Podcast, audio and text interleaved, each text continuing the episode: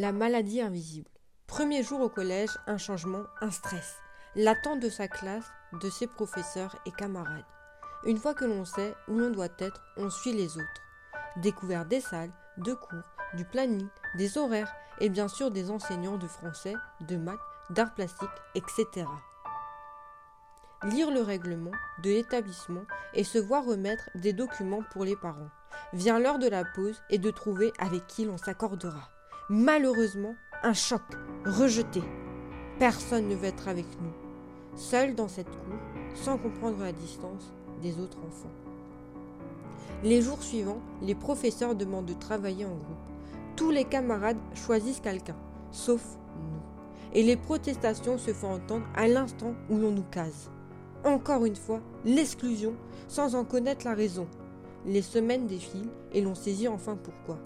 Un physique différent, des boutons, des poils, un avancement précoce de la puberté. Les moqueries blessantes nous parviennent. On se demande ce qu'on a fait de mal. On essaye de changer. Puis vient le moment où l'on se dit que ce n'est pas grave d'être seul. Mais au fond de nous, l'on se sent meurtri.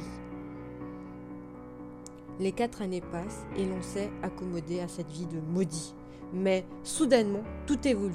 Les maux de ventre, les vomissements arrivent. On rate un cours, puis d'autres alité pendant plusieurs jours, perclus de douleur, à prendre des médicaments qui n'ont aucun effet. On s'arrête donc de s'alimenter par peur d'être de nouveau malade. Des examens sont réalisés, mais rien. Les enseignants qui tentent des blagues pas drôles sur l'état de santé sans savoir que c'est très difficile. On ne trouve rien, alors pour l'entourage, c'est forcément psychologique. Pourtant, Perte de poids de 8 kg en 8 jours. Comment expliquer ça? Cette fois, on croit à l'anorexie sans prendre en compte les symptômes de la personne. Le collège est terminé et on amorce le lycée. Toujours les mêmes ennuis. Mais on a réussi à établir un soi-disant régime alimentaire. Les premiers cours se passent, les semaines défilent et les absences se répètent.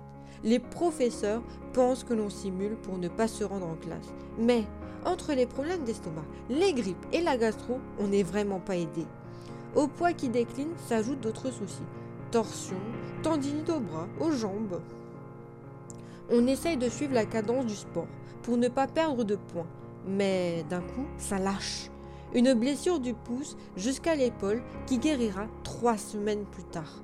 Une autre, longue, de près de cinq mois, avec attelle à la jambe et béquille. Le temps passe, on parvient à obtenir son bac pro, mais de justesse et sans avoir trouvé son problème. Deux ans après, de nombreuses recherches, seules, et des ajustements ont été entrepris. On retourne une énième fois chez le médecin. Enfin, on arrive à mettre le doigt sur ce qu'on a depuis toutes ces années, une colopathie fonctionnelle qui ne peut pas se guérir. Bonne et mauvaise nouvelle. D'un côté, un traitement est possible et de l'autre, on sait que l'on passera sa vie à ne plus manger ce que l'on veut. Au total, 8 ans ont été nécessaires pour nommer ce trouble. Il y a plus grave dans l'existence, certes, mais ce qui est malheureux, c'est de coller directement une étiquette à la personne parce que la médecine est incapable de détecter le problème. Fin.